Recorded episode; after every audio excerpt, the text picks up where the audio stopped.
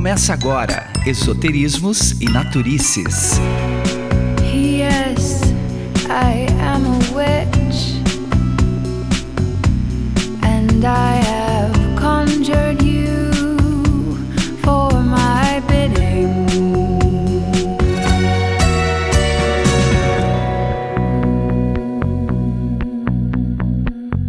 Olá, seja muito bem-vindo ao nosso bate-papo quinzenal Esoterismos e Naturices e a nossa série que a gente resolveu começar o ano com ela, que é uma série sobre os panteões. São vários panteões de vários povos, várias culturas, e a gente fez um episódio de introdução só para você ter uma noção do que, que a gente vai tentar absorver desses panteões, né? E a gente vai começar a nossa série com o panteão nórdico. Isso mesmo, a gente trouxe um convidado muito bacana hoje para bater um papo com a gente, que é o John. O John é um grande bruxo, ele é pesquisador da tradição nórdica, xamã e também professor de runas. As runas que estão ligadas à mitologia nórdica, aos panteões e à religião nórdica. Bom, o que eu sei sobre a religião nórdica, daqui a pouco o John vai me falar se eu tô certa ou se eu tô errada, é o seguinte, são, esse panteão, ele é composto por duas famílias principais de deuses, que são os Vanir, que são os mais antigos, e depois tem os Aesir, que são aqueles que ficaram bem famosos na era dos vikings, que a gente acaba até pegando aí um pouco de informação através da arte, filmes, séries, livros e afins, né? E segundo os Edas, que são as escrituras da mitologia nórdica, há aí uns 12 deuses principais, mas também tem outros deuses e deusas que são tão importantes quanto, mas que eles são até um pouco menos descritos nessa mitologia. E aí, dentre esses todos deuses da mitologia do panteão nórdico, tem um destaque maior aí para a invocação de três, que alguns estudiosos acreditam que sejam esses três que tenham a maior invocação aí, né? Que são Odin, Thor e Freyr. Posso estar falando errado, Freyr. E também existem os outros seres que faziam parte também de um culto, que eram cultuados, como os elfos, anões, gigantes. E o John falou aqui em off que tem lobos também, que ele vai falar. Então, a gente vai hoje aprender bastante sobre esse panteão nórdico, que a gente está acostumado pela arte a ver que é aquele panteão dos deuses para beber e brigar, né? Mas tem uma profundidade. Cada uma dessas divindades que são representadas nesse panteão, e o que a gente vai buscar aqui é a correspondência do nosso ser com essas divindades e como a gente pode trabalhar isso no nosso autoconhecimento. Então, vamos dar as boas-vindas aos nossos parceiros e convidados, Natália Berkholt, Pedro Pavan e o nosso queridíssimo grande bruxo John, que veio aqui hoje a brilhantar esse programa com seu conhecimento sobre o povo nórdico e sua mitologia. E aí, galera? Muito bom ter o John aqui hoje com a gente. Essa série promete, hein? E agora, gente, vocês lembram que a gente gravou um episódio sobre sincronicidade? Quem está escutando aí, tem aí o ano passado um episódio até não muito antigo, que a gente gravou sobre sincronicidade. E, gente, acabou de rolar uma sincronicidade muito doida agora. Eu vou até contar para vocês. Eu estava pensando, né, sobre esse panteão nórdico e eu estava com o Odin na cabeça, porque o Odin, apesar de eu não conhecer muito sobre ele, né, vamos conhecer hoje, ele é muito mencionado em músicas, tem uma música do Fábio Braza, de um rapper que eu gosto muito, que ele fala de Odin. Tem uma outra música do Lirinha, que é o vocalista do Cordel do Fogo Encantado, que ele também fala de Odin. E ontem, por acaso, eu estava escutando um disco do rapper Coruja BC1, que chama Brasil Futurista, e, tipo, deixei de tocar o disco assim e desliguei o computador e tal. E aí hoje eu liguei de novo o computador e dei o play novamente no disco dele. E por acaso entrou bem na hora um verso dele que ele fala de Odin. Tipo, foi muito louco, assim, eu liguei o computador e aí o cara começa a falar, ah, eles não são nórdicos, mas mesmo assim, o deus que eles clamam nas ruas de Sampa é Odin. Que, que loucura isso, né? Porque eu nem estava mais pensando no Odin, eu estava pensando no Odin ontem, e hoje eu li o aplicativo aqui de streaming de música, o Spotify, e, e começa o cara a cantar Odin. Meu, é muito louco. Depois eu quero que o John explique por que será que o Odin é tão, é tão mencionado aí nas letras de música, né? mas eu vou deixar esse papo para daqui a pouco. E, bom, bem-vindos aí todos. E aí, Pedro, como você está? Salve pessoal, muito bom dia, boa tarde, boa noite, né? E muito especial aí, muito feliz. Temos aqui o John com a gente hoje. Para quem não sabe, John é um dos meus professores aí de runas e dos mistérios nórdicos, do aprendizado, e tem um curso sucesso maravilhoso que a gente já vai indicar para todo mundo, que é o Sussurros do Norte. E muito bom, depois o John vai explicar para a gente por que, que o nome do curso dele é o Sussurros do Norte, que tem todo a ver com a temática do que nós vamos desenvolver e trabalhar aqui no nosso bate-papo de hoje. E pensando já nesse bate-papo que nós vamos ter, dando continuidade, ou na verdade, né, meio que iniciando aqui sobre os panteões, John, quero já jogar você no meio da fogueira. E, cara, qual a relevância dos panteões no seu ponto de vista, na sua perspectiva, né? Porque eu sei que além do trabalho do estudo nórdico, tem o estudo da, da bruxaria, da parte do xamanismo.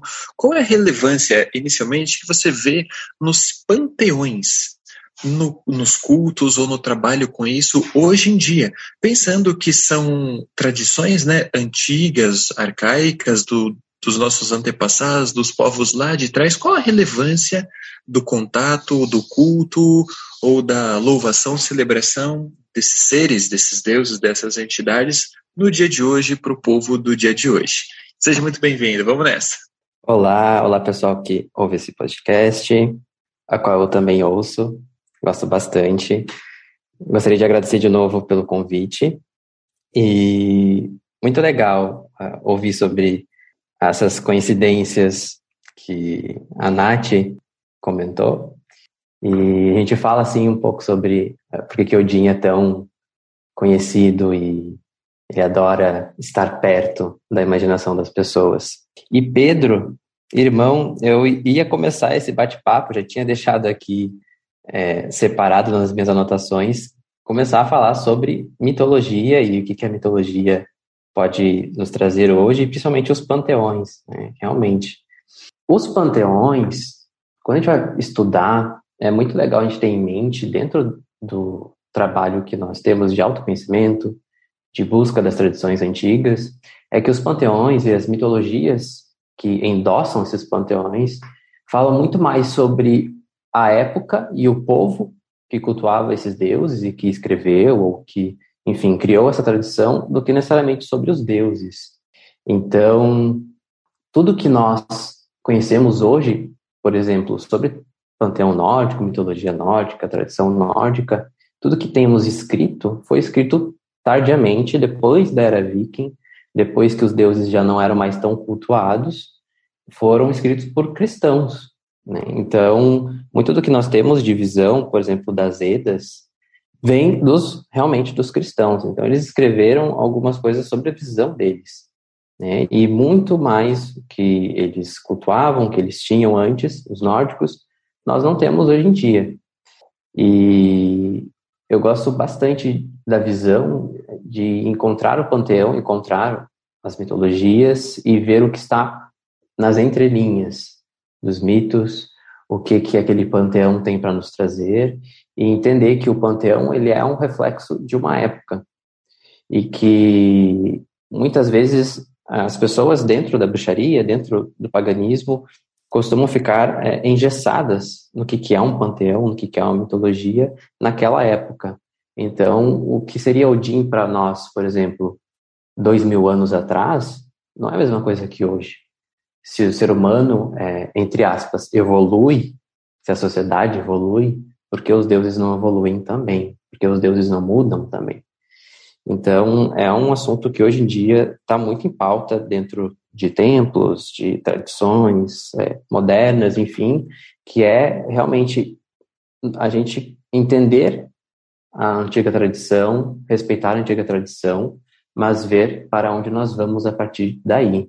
Porque o passado ele sempre deve ser uma referência, mas nunca a nossa visão, nunca deve ser o nosso norte. O passado ele serve como uma referência para o que nós vamos levar ao futuro.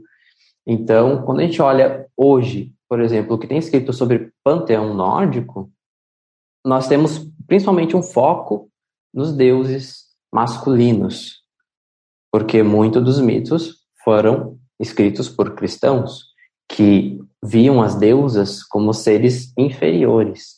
Então, muito do que os nórdicos, enfim, os germânicos tinham sobre suas deusas, seus cultos, foi tirado, né? sofreu a castração do patriarcado, e hoje em dia nós lutamos para tentar recuperar um pouco do, dessa essência antiga das deusas, principalmente. Porque se nós olhamos, por exemplo, as Edas, nós encontramos lá bastante referência sobre Odin, sobre Thor, sobre Freyr, mas nós encontramos muito pouco sobre as deusas em si. E, claro, nós tínhamos deuses que eram mais conhecidos, que eram mais amplamente cultuados, mas olhando para os nórdicos, para os germânicos, nós não enxergamos uma civilização é, unida. É muito do que hoje nós costumamos é, ter sobre essas antigas civilizações, né? essa visão de que a gente olha para o Egito, a gente imagina o Egito como uma coisa sólida, só que são 5 mil anos de Egito. Então, são 5 mil anos de disputas, de deuses diferentes, de eras diferentes. Nós olhamos para a Grécia e vemos, vemos a Grécia como algo unido. Só que tinham as cidades-estado, cada cidade-estado tinha seu deus principal, sua deusa principal, e haviam essas guerras, e as guerras deles influenciavam na mitologia. Então, também, quando nós olhamos para os germânicos, que mais tardiamente vão ser chamados de escandinavos e vikings, nós vemos inúmeras tribos, cada uma com a sua tradição ali, parecidas entre si, claro, mas cada, um com, cada uma com seu culto, e cada um, às vezes, com seu próprio Deus. Então, um tempo atrás, até eu e o Pedro, a gente estava conversando um pouco sobre essas novas descobertas, sobre um Deus que é um pouquinho mais misterioso, chamado Ul, ou Uller, que é o Deus da caça, e sobre como encontraram relatos, é, escavações, enfim, de culto a esse Deus como se fosse um culto secreto na floresta, né? Então, tem muita coisa que hoje em dia a gente não sabe mais, e por muito tempo a gente não soube, e estamos resgatando passo a passo. Né? E existem sim alguns deuses principais dentro do panteão nórdico, mas, por exemplo, na minha referência aqui, eu trouxe mais ou menos 30 nomes de deuses e deusas que a gente pode comentar por cima. Eu acho que essa já foi uma base para falar sobre a minha visão de panteão. E muito curioso, John, que você colocou esse lugar é, dos panteões, principalmente seria um reflexo de uma época vivida por determinado povo, né? Eu acho que isso acaba chegando também com aquele papo que eu comecei brincando, né? Que a gente sempre acaba pegando pela arte, principalmente, é, essa ideia de que os deuses nórdicos eram baseados basicamente na luta, né? Apenas na luta, na glória, na vitória, não temiam a morte e depois iam para Valhalla, que seria o céu deles, para continuar fazendo isso, continuar brigando. E às vezes a gente acaba entendendo isso de uma forma até meio que, ah, então essas entidades são entidades de luta, sendo que, na verdade, era um reflexo do povo, que era um povo de luta, que eram tribos que estavam formando cidades, estados ali, que não havia uma, um país, né? não havia esse, né, geograficamente, geopoliticamente falando, não existia essa conotação de país que nem a gente tem hoje em dia, né? Então, vale muito a pena a gente entender que essas lutas não eram lutas, talvez, geopolíticas como a gente tem hoje em dia, né? Também bate num outro ponto, né? Os deuses evoluem e a humanidade também evolui. E aí eu paro e me pergunto: será que nós realmente evoluímos? Sendo que nós, hoje em dia, continuamos perpetuando guerra, continuamos perpetuando a divisão né, do ser humano, como se um não fosse semelhante ao outro, a gente acaba semeando isso, e a gente acabou até meio que, como sociedade, humanidade num todo, mudando até o foco dessas guerras, que antigamente eram guerras para subsistência, para sobrevivência básica, e hoje acaba sendo por acúmulo e essas coisas, né? E como que você, John, veria, por exemplo, uma evolução da nossa visão perante esses deuses de acordo com a nossa pseudo-evolução? Quando eu falei sobre ser humano evoluir, realmente eu é, sempre uso aspas. Né? Eu falo entre aspas evoluímos, porque realmente o ser humano continua muito básico em sua, sua vida, né? E continuamos presos a muitos dos problemas que nós causamos por milênios. E realmente os deuses nórdicos eles são vistos né, como deuses, principalmente de guerra, por conta muito dos relatos de outros povos que tiveram contato com os nórdicos. Então nós temos algumas coisas escritas por romanos que tiveram guerras é, e não conseguiram conquistar os povos germânicos, somente os povos é, ligados aos escandinavos, né? Mas enfim, outros povos germânicos eles conseguiram dominar, como os celtas. Posteriormente, os cristãos também, que enxergavam os vikings como esses seres é, enormes, monstruosos, e, enfim, que invocavam demônios e que só sabiam guerrear. E os deuses, sim, acabaram com, com essa imagem mais fortemente conhecida pela sociedade hoje em dia, principalmente. Isso também se deve bastante ao reconstrucionismo germânico, que começou em torno de 1800 para cá, de germânicos que começaram a trazer essas antigas tradições dos seus ancestrais para os dias de hoje, mas ainda assim, né, se hoje em dia nós temos muitas guerras, em 1800 nós ainda tínhamos mais guerras. E eles traziam também esse espírito de, de morte muito ligado aos, aos deuses nórdicos. Eu acho que hoje nós continuamos numa busca desenfreada por ter mais e mais e mais no externo, isso só vai esvaziando o nosso interno. E é muito legal porque até hoje algumas pessoas, alguns alunos meus, alguns aprendizes chegam até mim e perguntam: qual é o sentido de um deus, uma deusa da guerra na minha vida? E e nós temos o nosso espírito do guerreiro interior, assim como nós temos o espírito do curador, da curadora, do mestre, da mestra. Todos esses é, aspectos que são divinos também existem dentro de nós. E hoje eu enxergo o guerreiro interior, o nosso guerreiro, como aquele que encontra a sua paz. Porque hoje a guerra, é, na evolução da espiritualidade humana, não é mais lá fora, é, interna. Né? Nós conseguirmos guerrear é, com as nossas próprias sombras, com os nossos próprios demônios e encontrar paz interior.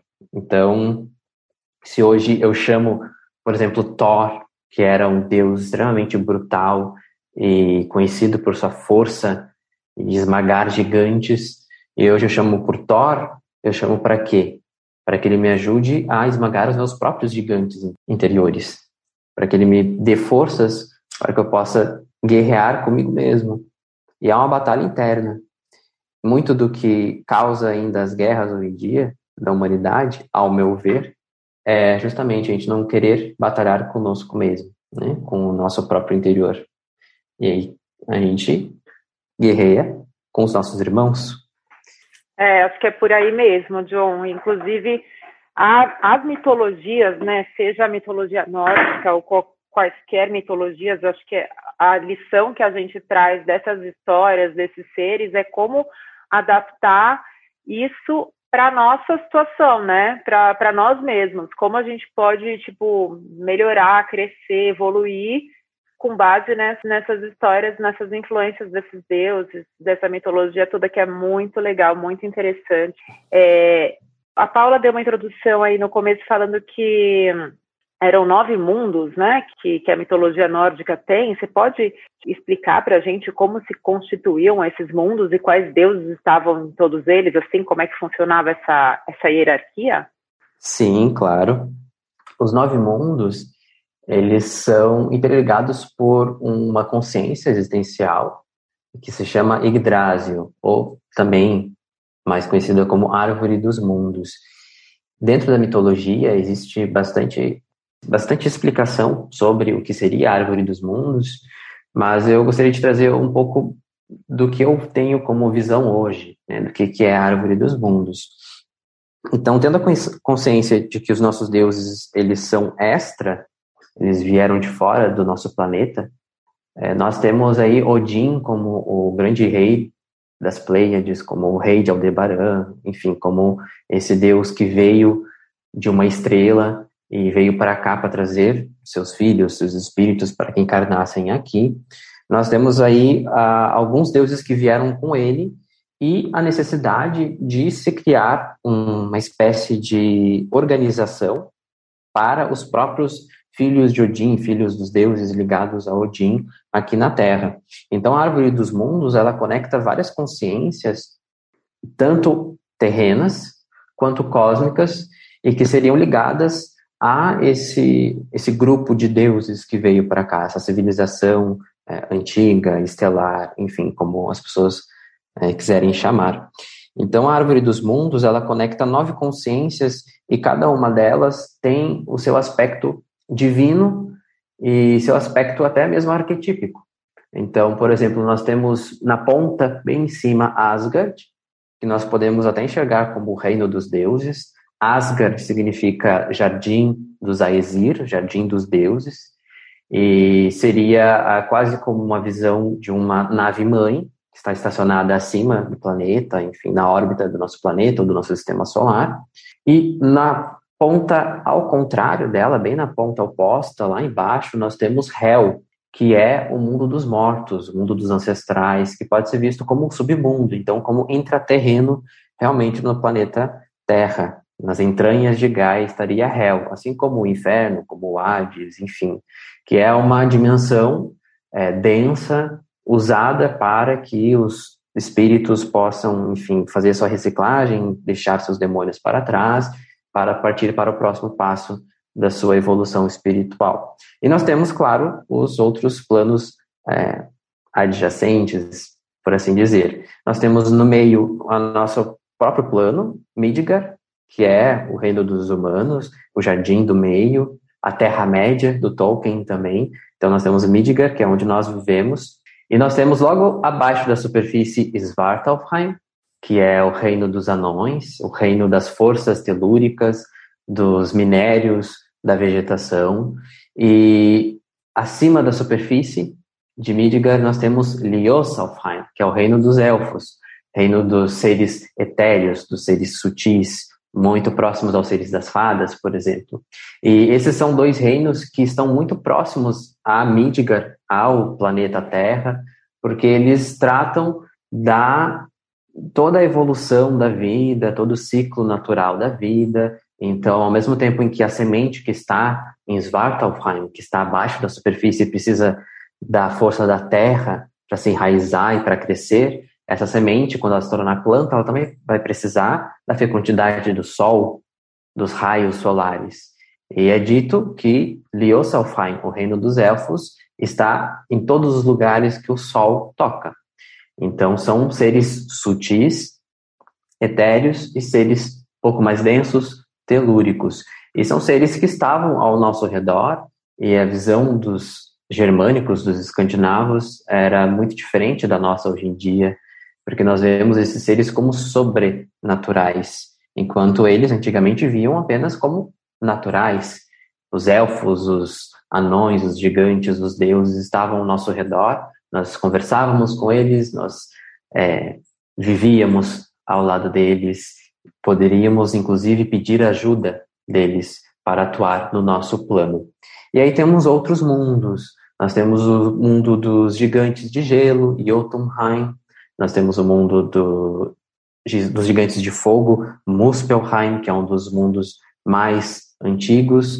Tem o mundo da névoa, o mundo da inconsciência, o mundo dos dragões, é, os dragões do mal, no caso, né? Existem, enfim, dualidade em todos os seres, mas os dragões inconscientes, os dragões do mal, os dracos, viriam de Niflheim, e, por fim, Vanaheim, que é o reino dos deuses Vanir. E aí, um pouquinho mais para frente, a gente pode falar um pouco sobre a diferença entre Vanir, Aesir e as histórias sobre eles. Então, esses nove planos, esses, essas nove dimensões, são interconectadas com o planeta Terra, mas algumas possuem conexão com seus lugares de origem também. Por exemplo, eu estava falando de Asgard. Asgard pode ser considerada uma nave-mãe que orbita aqui o nosso sistema, que teria vindo diretamente de Aldebaran, Vanaheim.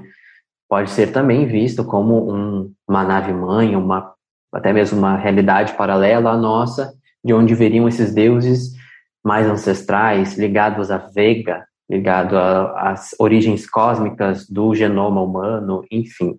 Então, são seres e deuses que são muito conectados com o próprio ser humano e ao com o passar do tempo nós estamos nos distanciando deles. E a árvore dos mundos, ela é uma consciência própria por si só. Então todos nós podemos e conseguimos alcançar a árvore dos mundos e não necessariamente viajar através dela para os outros planos, mas sim conversar com a árvore dos mundos, porque é uma consciência cósmica planetária. E na Terra nós possuímos sim as raízes desta árvore, algumas dessas raízes estão aqui no nosso planeta e podem ser acessados para é, comunicação, para evolução, enfim. John, é uma... eu tô cheia de pergunta para você aqui, John. Você falou umas Pode coisas fazer. aqui que eu já fiquei fazendo um monte de relações aqui, principalmente quem está ouvindo também gosta de contos fantásticos, tipo o Tolkien, o George R. R. Martin, que também é Sim. é muito fã do Tolkien, né? Aí a gente vê que, na verdade, esses caras não tiraram essas coisas da cabeça deles, né? Eles se inspiraram uhum. em culturas muito antigas e muito sábias. Você vê Midgard, a Terra-média, né? E aí, como você falou que também os, o outro reino das fadas e dos elfos, né? Que eu acabei fazendo uma relação até com os elementais da natureza, eles acabavam convivendo é, no mesmo mundo, né, na Terra-média, e um meio que ajudava o outro, só que no fim das contas tava, eles estavam sempre meio que ajudando a humanidade e todos se unindo contra um mal maior, né? Isso. Mas a minha pergunta é a seguinte: você falou do mundo dos mortos, né? Hell, que daí uhum. eu relacionei com, obviamente, a palavra inferno em inglês. Aí uma das perguntas é: será que o inferno que a gente conhece tem relação com este inferno, com este réu, com este reino dos mortos, esse reino de Osíris aí dos, dos uhum. nórdicos. E uma outra coisa, você falou bastante sobre os povos germânicos e nórdicos, né, que depois ficaram os escandinavos. E aí, você também disse sobre os deuses que acabaram, as deusas principalmente, acabaram ficando meio sem tanta importância nas descrições, nos, nos Edas, né? Uhum. E eu queria que você contasse para a gente um pouco da história da Germânia e como que o povo alemão vê a Germânia como a padroeira da Alemanha, que antes não ser Alemanha, né? Sim, então vamos, vamos por partes. É, primeiro sobre o, as histórias fantásticas, hoje muito do que nós temos como fonte para as fantasias, para as histórias, enfim, RPG, é, jogo de videogame, enfim, até mesmo os livros, bebe muito da fonte de Tolkien e das fontes que Tolkien bebeu. E muito do que ele escreveu, do que o, o Tolkien trouxe como sua fantasia, como seu mundo fantástico, como sua saga, vem dos povos nórdicos, vem da mitologia nórdica, também da mitologia celta, algumas coisas, inclusive nomes, nomes literais que ele usou nas suas histórias são nomes é, da mitologia nórdica em si. Por exemplo, o anão Gimli. Gimli é um dos novos mundos que surgirão após o Ragnarok. Gandalf é um dos chefes dos reis dos elfos. E, enfim, vários dos nomes que ele usa têm a relação com a tradição nórdica, porque é, um, é uma mitologia, é uma história, uma tradição que realmente é, engloba muitas, muitos aspectos fantásticos, muita fantasia. E isso, sim, com certeza, ajuda na imaginação, ajuda a, quem tem imaginação fértil a pensar como seria é, viver com os elfos, como seria viver com os anões, é, com os seres árvore, enfim. E seguindo então um pouquinho ali para a pergunta sobre Hell, tem tudo a ver. O nome em inglês para inferno ser Hell, porque as línguas anglo-saxãs elas vêm dos germânicos. Então, a Britânia, né, os britânicos, toda a língua inglesa, ela vem de uma língua germânica ancestral. Então, a palavra hell, ela acaba tendo esse, essa conotação de inferno, de submundo, é, de algo ruim, onde está o diabo, o demônio, após a cristianização. Então, essas línguas anglo-saxãs já possuíam a palavra hell para representar algo que estava abaixo da superfície, para onde os mortos iriam, é, um lugar escuro e sombrio. E aí, quando Roma né, acaba ali juntando muita coisa para criar o cristianismo, enfim, toda essa religião amálgama que é o cristianismo, e chega na Britânia, ao invés de inferno, como é nas línguas latinas, eles trazem essa palavra hell para representar esse submundo, esse lugar onde vivem os demônios e os seres ruins, enfim. E que na verdade não tem nada a ver, né? Muito um lugar do da a nossa dificuldade acho que humana é de lidar com os nossos próprios processos, né? Porque por que que algo que é ruim é ruim? Na verdade, uhum. tipo, é o lidar com as nossas sombras, o nosso próprio processo de evolução, né? Enfim, acho que se a gente entrar nisso, a gente pode ficar até as duas da manhã aqui conversando sobre isso, o processo evolutivo e até mesmo a negação humana do próprio processo. Mas Sim. aí, John, vamos, vamos mudar de assunto aqui completamente, beleza? Eu sei que tinha mais questões para a gente conversar sobre a origem da Germânia e tudo isso e blá blá blá. Só que me ocorreu aqui o um pensamento enquanto estávamos que, cara, você falou que fez uma listinha básica de 30 principais deuses, uhum. divindades, uhum. essa coisa toda que compõe o panteão e a coisa toda. Com certeza, esse lugar dos os mistérios nórdicos em geral, né, essa tradição, a beleza que tem tudo isso, e com certeza se relaciona muito com cada um de nós. Porque como você mesmo trouxe hoje, eu achei isso fantástico, é, toda a parte da mitologia, as lendas, os deuses e as referências, elas são muito criadas de acordo com justificativas ou o entendimento do povo, da cultura. Então, fala muito mais dos hábitos, da tradição daquele povo do que do plano divino em si, efetivamente, né? Eu uhum. acho isso fantástico porque é como se fosse um caminho de entendimento de nós mesmos, um caminho de entendimento das nossas tradições, da nossa vida, da nossa origem, da onde a gente vem, né? Porque se a gente pensar, vamos pensar que Brasil, né, é uma mistureba de todo mundo. Então tudo isso se interconecta. E eu acho que esse é o ponto importante do trabalho consciente com esses panteões, que eu acredito que vai muito além de pensar em entidades, como você trouxe, por exemplo, seres da, de uma origem estelar, de uma linhagem cósmica, tudo isso pô, é fantástico quando a gente entende a origem, uma cosmogênese do nosso processo existencial, missão, alma e tudo isso. Mas me chama muito a atenção também é, olhar para essas divindades, para esses seres, como expressões da vida, o arquétipos, e enquanto você falava do Brasil, né, a árvore da vida, a árvore dos mundos, super entendendo também como cada uma dessas esferas representando as nossas esferas internas e tudo, toda essa conexão do nosso próprio processo. Acredito que cada um de nós vai ter que caminhar por todas as etapas desses nove mundos da árvore para a gente atingir, né, onde nós buscamos atingir como um, um, princípio de alma, de essência, de existência, espírito e essa coisa toda. Então, é, faz sentido alguma coisa desse, desse raciocínio? Sim ou não? Comente aí para nós, por favor. E aí, depois, se você puder já entrar nessa paradinha dos deuses para a gente fazer uma viagem nesses 30, porque eu fiquei super curioso agora em relação a isso, né? Porque a gente conhece uma meia dúzia de malucos, né? O Odinho, Freya, o Thor, que apareceu na Marvel, e Shazam. Acabou aí, né? O Loki, o Bandidão, mas, putz, agora 30 foi demais, hein? Vamos nessa. Sim, faz total sentido. É, comentou sobre a questão dos mundos e da nossa consciência. É, vou dar um algo rápido sobre três. Então, Hell pode ser lido, deve ser lido como o nosso próprio inconsciente. Então, existem muitas magias nórdicas, feitiçarias nórdicas, como o próprio Seider, que é uma magia xamânica de viagem, de estado alterado de consciência, através do seu inconsciente, e nós acessamos Hell assim, indo ao nosso próprio inconsciente. Midgar pode ser visto como a nossa consciência ordinária, aquilo que é aquilo que nós vemos, onde nós trabalhamos, onde nós vivemos, onde nós comemos, enfim, onde nós vivemos nossa vida nessa consciência ordinária. E Asgard pode ser lido, sim, como o reino da supraconsciência, aquela consciência elevada, quando nós encontramos os deuses, quando nós elevamos a nossa vibração e conseguimos ter um acesso maior as origens cósmicas e, enfim, primais do nosso da nossa existência.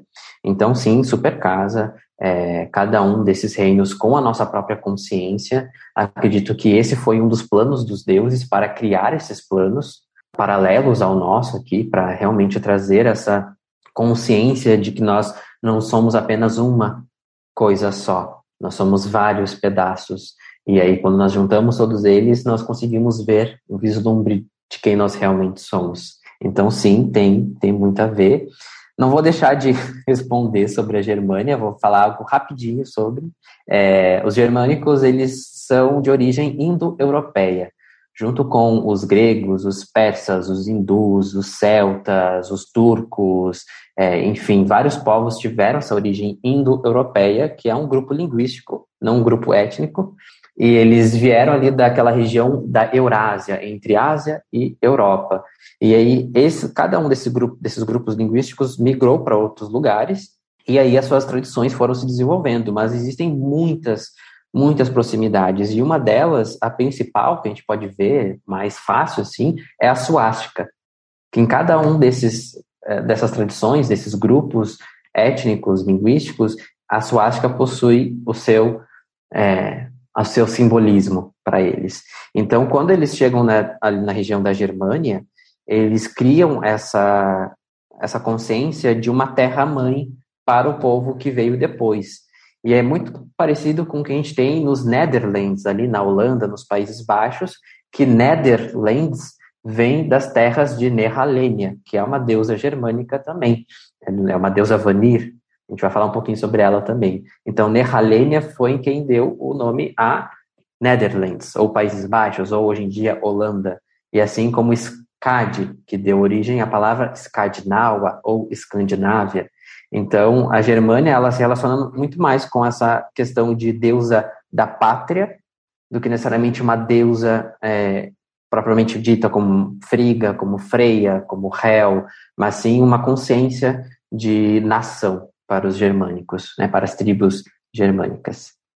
É, vamos, vamos então para a nossa listinha. Eu separei aqui uma relação dos principais deuses assim que a gente pode ter de conhecimento sobre os, os nórdicos, até porque a mitologia nórdica, o panteão nórdico difere bastante assim de outros panteões que são muito bem estruturados é, na nossa visão, por exemplo, né, principalmente são muito bem estruturados, cada um com a sua função, cada um muito bem colocado dentro de uma civilidade divina, né, de uma civilização divina. Os deuses nórdicos, eles é, acabam sendo muito mais relacionados às forças naturais e às forças humanas, que não deixam de ser naturais, né? não existe essa divisão. Então, eles acabam sendo muito mais próximos dos seres humanos de uma forma mais singela, até porque os nórdicos não criavam grandes templos, não existiam inúmeros templos para de todas as divindades, cada templo com a sua divindade. Existia um templo central, mas na era viking, realmente, ali em Uppsala, na Suécia, que tinha os três deuses principais, Odin, Thor e Freyr, mas existiam sim os templos de Freya, os templos de Hel, só que eles eram muito mais é, centrados em uma tribo específica, em uma região específica. Este templo de Uppsala, da Suécia, abrigava quase toda a Escandinávia. Então, até mesmo vikings de outros países iam até esse templo para ser abençoado, enfim, para participar dos rituais. E aí, alguns dos, dos deuses que eu trouxe são os deuses mais conhecidos, né? Mas eu queria trazer uma visão um pouco diferente, porque quando hoje nós pensamos em Odin, nós vemos nas representações é, imagéticas, enfim, fantasiosas sobre Odin na nossa cultura, até porque os nórdicos estão muito em pauta hoje em dia, né? Odin, ele acaba sendo é, até é, mesmo... É bem o venho de barba. É, exatamente. Acaba sendo muito diminuído como aquele deus velho da guerra. Mas Odin, ele possui inúmeros aspectos. Ele é o deus da magia, ele é o deus da morte, ele é o deus das runas, ele é o deus da poesia, ele é o deus da inspiração, artística, ele é o deus do ar. Então, ele é um deus que abrange muito, muito dessas, é, desses aspectos relacionados ao ar, por exemplo, que é a inspiração, que é a poesia, que é o canto, que é a magia. A magia dentro da bruxaria, nós sabemos que ela começa no ar. Então, Odin, ele está acima de todas as magias que nós podemos começar a, enfim, concretizar, porque começa no ar. Então, Odin, ele está sempre ligado a esses processos de evolução humana, e ele é um dos deuses, de todos os deuses, e aí, olhando de fora do panteão nórdico, olhando para todos os deuses que nós temos é, na Terra, que já passaram por aqui. Odin, é, junto de Hecate, por exemplo, são dois deuses que mais estiveram presentes ao redor do mundo, em diversos lugares, diversas civilizações e ajudando os seres humanos. Então, Odin, ele é conhecido como pai de todos por alguns motivos. Não só porque ele tem diversos filhos deuses, né, a gente vai ver logo mais alguns deuses que são filhos de Odin, mas até mesmo uma conotação cósmica, né? Odin ele tem filhos, nós, espíritos, com todas as deusas, e ele também acaba sendo o pai de todos para todos aqueles que desejam buscar evolução. Então ele é um deus que está extremamente relacionado à evolução espiritual, à evolução do nosso universo, do nosso cosmos. Ele é um deus que está ligado a nós. Então, por isso que Odin é, é muito próximo dos seres, dos seres humanos. E voltando daí lá no começo que a Nath falou sobre ter ouvido Odin, as músicas sobre Odin e tal, e isso tem muito a ver com a energia dele, porque ele é um deus da inspiração artística. Então, tudo aquilo que é arte, tudo, tudo aquilo que é expressão do nosso interior, do nosso inconsciente, pode ter Odin junto. E ele se comunica bastante através da arte, viu? Principalmente através da música que é um dos principais é, veios artísticos ligados a ele. E aí, seguindo nos Aesir, né, então os Aesir são esses deuses Ases, é um clã de deuses cósmicos, e os Vanir é outro clã de deuses cósmicos, e em determinado momento eles se juntaram. E aí, voltando ao que eu tinha falado sobre essa visão que nós temos dos deuses ser muito relacionada a nós, aos seres humanos, então, nós botamos aquilo que o ser humano é no panteão, na mitologia. As guerras entre os Aesir e os Vanir, cosmicamente, não aconteceram. O que aconteceu foram essas guerras aqui na Terra de povos que cultuavam os Vanir e povos que cultuavam os Aesir, porque os Aesir vieram para conquistar aquele lugar ali na Europa onde já existiam esses nativos europeus que cultuavam os deuses Vanir. É, e os deuses Aesírios são muito relacionados a aspectos de morte, de guerra, é, enfim, tudo aquilo que é relacionado aos deuses da guerra, né? E os Vanir são mais relacionados aos deuses da magia, relação mágica de criação, de vida, morte, renascimento, ciclos naturais, enfim. E aí, alguns dos outros deuses Aesir, nós temos Friga, que é a grande tecelã, que é relacionada com Odin. Hoje em dia, no plano espiritual, existem é, algumas conversas de que eles seriam juntos, é, né, como a gente conhece, ajuntados, não casados oficialmente, mas juntados para algum propósito. E ela é a grande rainha, ela é a deusa da soberania, ela é aquela que tece o destino, mas nunca revela nada.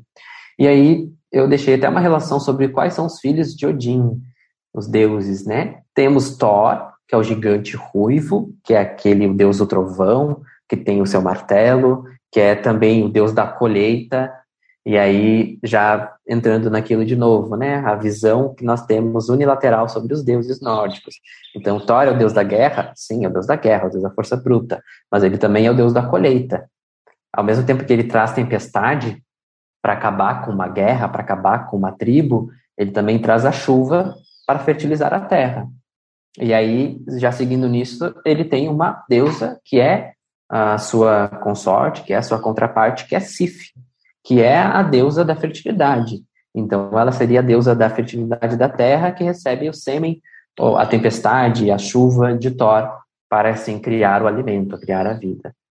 Aí também existe Balder, que é o deus solar, que é o deus da beleza, da perfeição, que é o deus do verão, e o mito dele representa a roda do ano também, é um filho de Odin. Tem Tyr, que existem muitos historiadores que divergem nas suas conversas se Tyr seria um deus ancestral, se Tyr seria é, um ancestral de Odin, Sitir seria filho de Odin, Sitir seria uma parte de Odin, mas ele é um deus dos indo-europeus, que representa honra, sacrifício, guerra. Tem Heimdall, o guardião da Bifrost, o guardião de Asgard, aquele que anuncia o Ragnarok. Tem Hod, que é um deus cego, que por uma travessura de Loki, ele acaba matando sem querer Balder.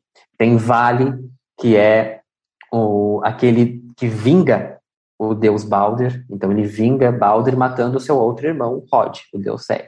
Tem Bragi, que é o deus da poesia, tem Hermod, que é um deus que tenta é, resgatar Balder no reino dos mortos.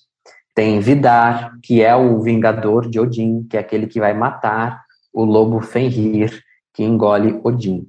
Então, eu vou até dar uma pausa para não não fazer ninguém se perder, mas esses são um dos deuses filhos de Odin, dos Aesir.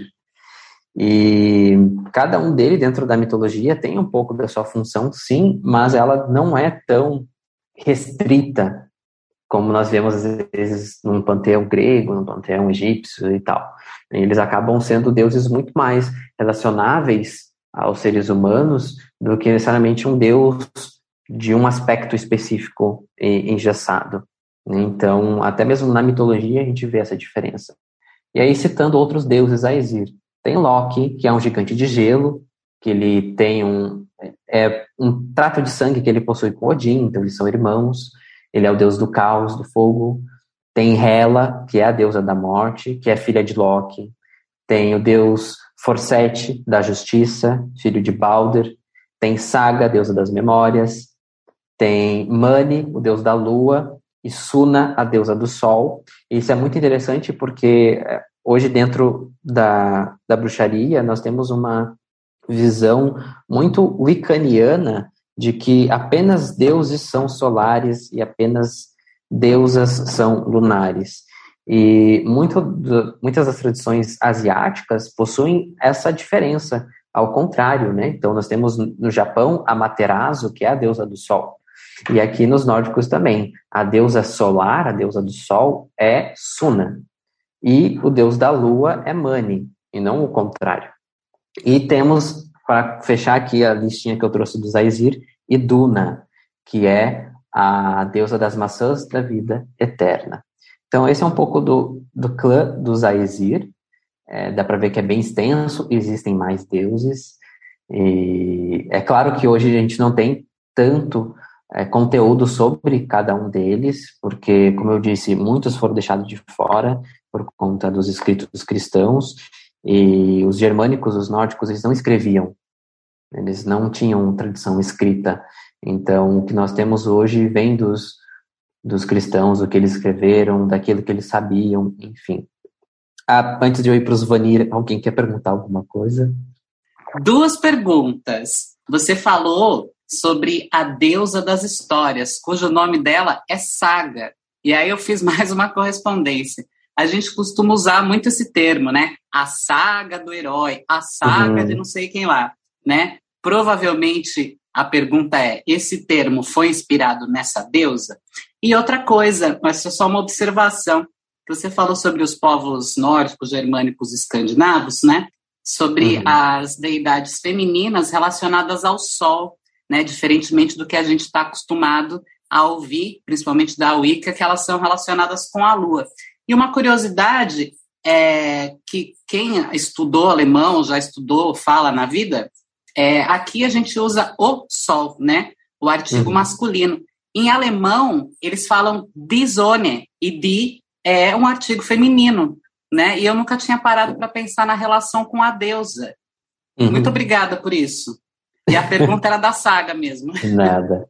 É, sim, sim, tem a ver. Tanto que quando a gente fala sobre lendas e mitos, histórias dos nórdicos, nós falamos sobre saga. Né? Então, a saga de Eric o Vermelho, a saga de Ragnar Lothbrok, que é hoje muito conhecido, a saga de fulano de tal. Então, sim, é, esse termo saga, para representar uma história, uma crônica, vem desta deusa, porque ela é a deusa das histórias da terra. Então, é dito que ela vive ali nas raízes da árvore dos mundos, então no interior da terra, interior de Gaia, e todos os dias Odin vai até lá e senta para beber e conversar com a deusa Saga.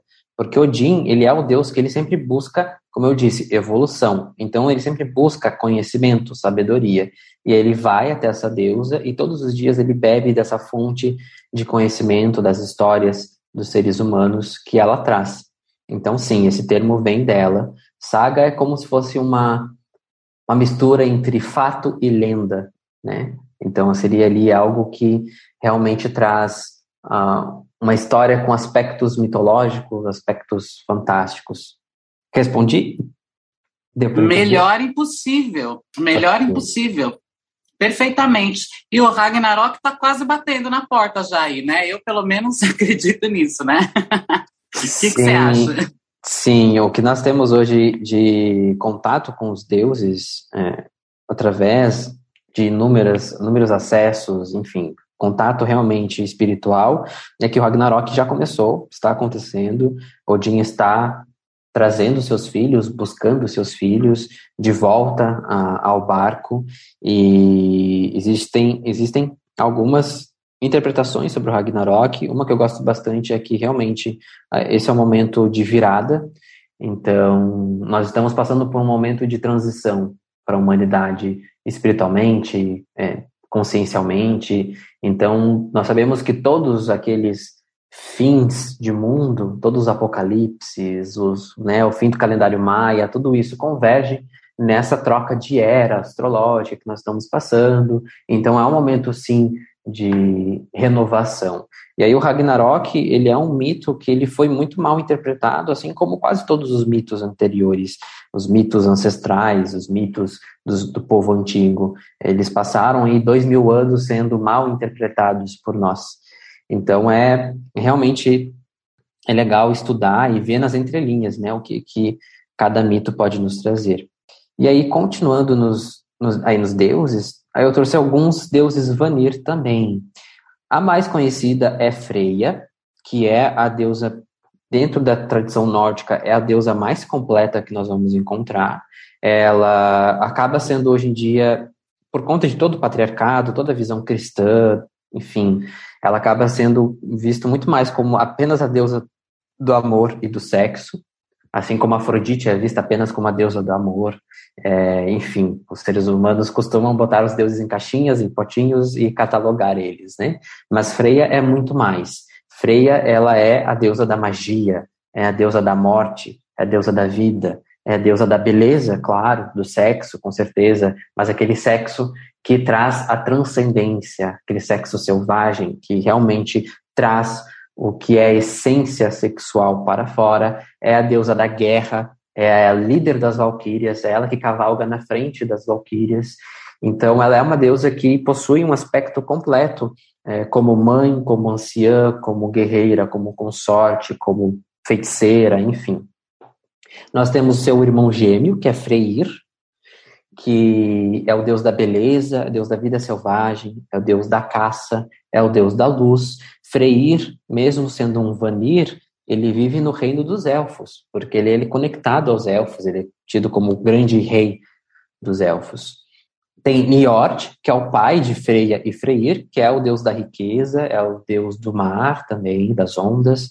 Temos Aegir e Rã, que são dois deuses que são casados, né? Aegir é o deus dos oceanos, Rã é a deusa, a rainha dos mares, e também eu botei aqui na minha listinha Nehalenia, que eu comentei, dos Países Baixos, né, do Netherlands, que é a deusa dos mortos, que é a deusa das riquezas, que é a deusa dos cachorros, que eu falei que a gente ia falar sobre cachorros. Ela é aquela que guarda as entradas para o submundo com seus cachorros. Ela é a protetora dos viajantes. E existem outras deusas ou gigantas que não necessariamente fazem parte dos Vanir ou dos Aesir.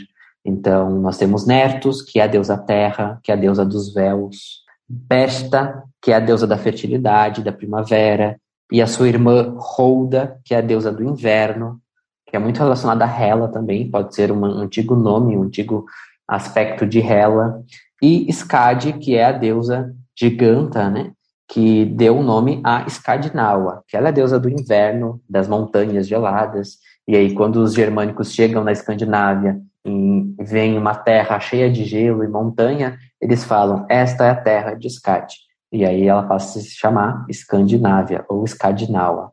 E aí estão os 30 deuses que eu trouxe. Existem mais, mas a gente não pode fazer um podcast de 5 horas, né? Seria bom a gente fazer um podcast de 5 horas, né? Já pensou que beleza? Mas aí é Eu mais fácil as pessoas virem assistir o seu curso, né, Joe? Das tradições, os sussurros do norte. E aí, conte, Isso. conte por que, que o nome do curso, que eu já participei e é 10 top maravilha, chama-se Sussurros do Norte. Sussurros vem do, da palavra que significa runa. Então, quando a gente fala de runa, a palavra runa, ela significa mistério, sussurro. E as runas, elas são sons do universo. Então, todo, tudo que é ser, tudo que é existência possui seu próprio som. E as runas são esses sons que nos conectam a essas forças cósmicas. E aí, a palavra runa vem do nórdico antigo, significa sussurro, sussurrar, porque é a sabedoria sussurrada aos ouvidos do entendimento. Então, o curso se chama Sussurros do Norte por conta disso, porque são essa, sabedoria que vem dos povos nórdicos, que possui essa origem é, estelar, cósmica, e é um curso que a cada etapa eu estou adicionando mais conhecimento, mais conhecimento, inclusive Pedro, ano que vem, se quiser fazer de novo, está convidado, a gente vê aí como que dá para fazer, porque a cada, a cada mês eu estou agregando mais e mais conhecimento para esse curso, para ele se tornar bem completo. É um curso de tradição nórdica, ele não te dá uma base para criar uma tradição nórdica, mas ele traz os fundamentos da tradição nórdica, é, toda essa origem ancestral e espiritual dos nórdicos, e trago bastante também o conhecimento das runas, tudo aquilo que é magia dos nórdicos, eu dou uma introdução também. Está para começar uma nova turma, agora em abril, dia 13 de abril. Então, não sei quando que sai esse episódio, mas quem ouvir e quiser participar, até o dia 13 dá para entrar. mas vão ter outras turmas esse ano também. Ô, John, e como que faz quem está ouvindo quer fazer o curso para falar com você? Certo, eu vou deixar aqui alguns meios de comunicação, beleza? Vou deixar três principais. É, podem me chamar no WhatsApp, então, se quiserem, podem anotar aí, é 519 9168 6841. Esse é o meu WhatsApp, pode me chamar. Podem me encontrar no Instagram também, é mago.john, J-O-N, John, normal assim, de Jonathan, que é meu nome. E eu e o Fabrício, nós inauguramos um site sobre bruxaria, sobre xamanismo, sobre ocultismo, que se chama Psicopompo. Então vocês podem botar no Google psicopompo.com.br, é o nosso site. Nós estamos trazendo eh, e organizando cada vez mais conteúdos para levar para esse site, para esse domínio aberto, para quem quiser ler e entender um pouco mais do nosso trabalho, é, que vem bastante do que nós trazemos aqui em Porto Alegre. Nós temos um templo aqui em Porto Alegre de bruxaria, de xamanismo, então tudo aquilo que nós é, vivemos, nós estamos levando para esse site também, para que mais, mais pessoas possam ter contato e conheçam. Então, são três canais que vocês podem me achar, pedir informações sobre os cursos. Maravilhoso, gente. Maravilhoso, maravilhoso, maravilhoso. Bom, John, estamos infelizmente chegando ao finalzinho aqui do nosso podcast. Com certeza, tenho certeza que na listinha da Paula de dúvidas deve ter muito mais dúvidas e talvez vocês que estão aí ouvindo o nosso podcast também tenham suas dúvidas e essa coisa toda. Então, qualquer coisa podem entrar direto em contato com o John ou mande as suas dúvidas aqui para o nosso Instagram e a coisa toda, e assim nós vamos fazendo todas essas conexões. Cara, é, partilhando um pouco da minha experiência, assim, pessoal, com essa conexão dessas tradições nórdicas e tudo mais, eu acho que existe ali um lugar muito profundo, um lugar de reconexão consigo de uma ordem muito interna, intensa e a sensação de algo muito verdadeiro. Talvez de muitas dessas tradições formadas, né, ao longo da humanidade, dessa coisa toda, realmente esses caminhos que os nórdicos propõem, por exemplo, o John fazendo uma releitura disso, propõe através do trabalho dele, é um lugar muito de reconexão. Então, independente de nós conhecermos efetivamente o que, que é tudo isso, acho que vale a pena para todo mundo dar uma pincelada e uma investigada mais a fundo, porque com certeza todo mundo tem algum tipo de passagem por ali. E quando a gente pensa o próprio o Odinho como o pai de todos, se perceberam a intimidade, né? Odinho é assim, né? Como o pai de todos, tem muito significado oculto atrás disso, tem muito das nossas ancestralidades espirituais, tem muito a ver com os acordos, os contratos espirituais da nossa alma, do nosso espírito, da nossa história terra, do nosso projeto como um todo. Então vale a pena para todo mundo dar uma investigada aí mais profunda por esses caminhos. E John, para nós finalizarmos aqui o nosso podcast de hoje, gostaria de deixar algum recado final para a galera, alguma mensagem final, um achezinho aí, é todo seu e vamos que vamos. Gostaria sim de deixar uma mensagem final. É, de novo, gostaria de agradecer vocês pelo convite. Vou adorar me ouvir lá. Eu não gosto muito de me ouvir gravado depois, mas eu vou, eu vou ver o que, que eu falei. Às vezes eu começo a falar em gato, realmente eu às vezes não percebo o que eu estou falando, só vai indo, né? Meu próprio espírito vai falando. E gratidão. De repente tá incorporado o codinho aí, nem tá sabendo, né? é, né? Só vamos que vamos, né? É, pode acontecer. hum. Gratidão, Nath, gratidão, Paula. E a mensagem final que eu tenho para deixar é que, é, falando de Odin, então, Odin é o deus que voltou com muita força agora para o nosso planeta, voltou com bastante é, responsabilidades para os seres humanos e é um Deus que está aberto a todos aqueles que querem buscá-lo. Então, todos que querem se encontrar podem se encontrar com Odin, podem ir atrás dele. E vou dizer que é um caminho que é de sacrifício, porque nós precisamos sacrificar o nosso ego, mas é um caminho de elevação fenomenal. Então, Odin está aberto a todos aqueles que desejam evoluir. E está aí. Basta estudar, basta começar a se conectar, que ele é o pai de todos. E não é à toa. Ele está aí para ser um pai para todos. E é isso.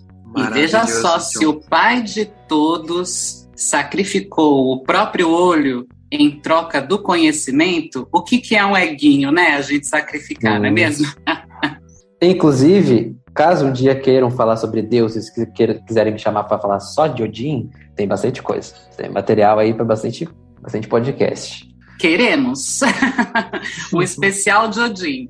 Olha só, com certeza. E vamos descobrir isso com o pessoal que está ouvindo a gente aí. Dá um alôzinho pra gente lá no nosso Instagram, Esoterismos. Como é que é, Nath, o nome do nosso Instagram? Vocês sabem que eu sou péssimo no Instagram. O nosso Instagram, esoterismo, underline e underline naturice. É isso aí. Bom, John, mais uma vez gratidão, gratidão a todos vocês aí que estão ouvindo o nosso podcast. Vamos que vamos. Um abração a todos e até o nosso próximo encontro. Valeu!